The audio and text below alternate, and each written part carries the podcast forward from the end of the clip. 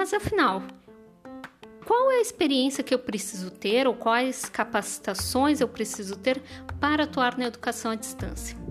Muitas pessoas acabam confundindo que se eu tiver cursos ou se eu tiver experiência no uso de tecnologias na educação, isso vai me habilitar de alguma forma para trabalhar com educação à distância.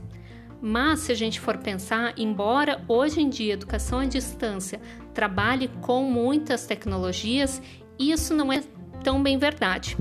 Vamos pensar assim: se você fez um curso sobre uso de ferramentas né, de escritório, por exemplo, Word, Excel. Isso te habilita para trabalhar com educação à distância? Não, porque afinal você fazer o uso de ferramentas como um processador de texto, né, um editor de texto, vai sim te habilitar a usar aquela ferramenta. Mas para fazer educação à distância eu preciso muito mais que isso. Não estou querendo dizer que você não vai utilizar os conhecimentos que você teve de saber editar, formatar um, um, arquivo de texto, que isso não vai te ajudar na educação à distância. Sim, vai te ajudar a preparar alguns materiais, mas essa formação por si só não vai te trazer todo o olhar que é muito mais completo e complexo para quem vai atuar com educação à distância. Outra coisa que acontece bastante é a pessoa achar que, ah, nossa, trabalhei com uh, softwares educacionais, ou eu ajudava, eu trabalhava em um laboratório de informática numa escola. Isso me dá conhecimento para educação à distância. Não, isso te dá conhecimento para o uso de tecnologias dentro da educação.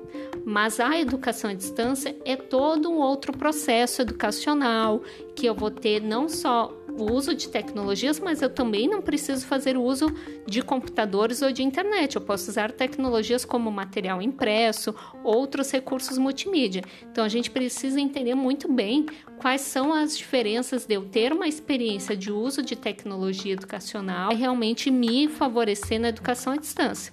Mas enfim, o que, que eu preciso ter para me habilitar na educação à distância?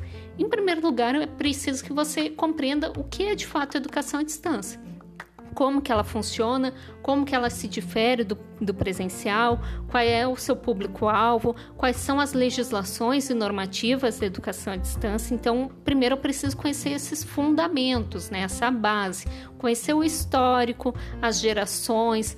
Então, isso tudo vai te dar um, um fundamento da educação à distância para daí sim, no segundo momento, eu entender quais são as ferramentas, as tecnologias, né?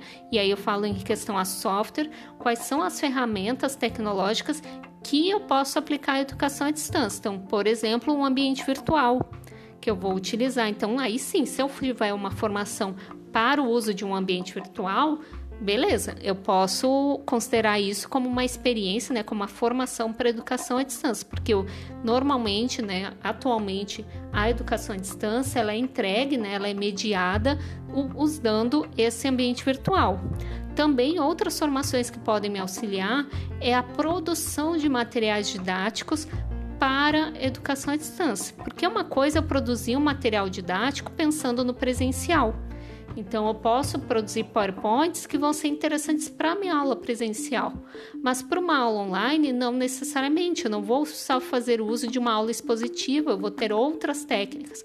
E aí que eu já emendo com a última uh, característica, né, a última forma de, fazer, de ter uma formação, que é realmente como que eu uso as estratégias pedagógicas, né, técnicas, avaliação, metodologia para a educação à distância, que é diferente do presencial. Então eu preciso desses quatro elementos.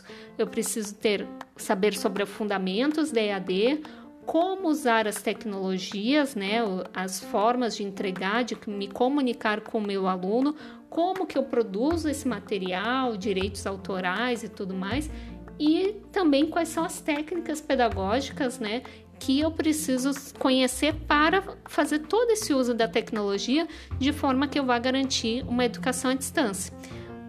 Então, resumindo, saber utilizar, né, saber uh, fazer uso de tecnologias educacionais não necessariamente vai me habilitar para atuar na educação à distância. Ela vai me ajudar sim com o uso de dessas ferramentas como educação, mas não necessariamente vai me auxiliar para a educação à distância. Se você tem alguma dúvida, sugestão, não se esqueça, o nosso contato é eaddadepressão1@gmail.com. Até a próxima.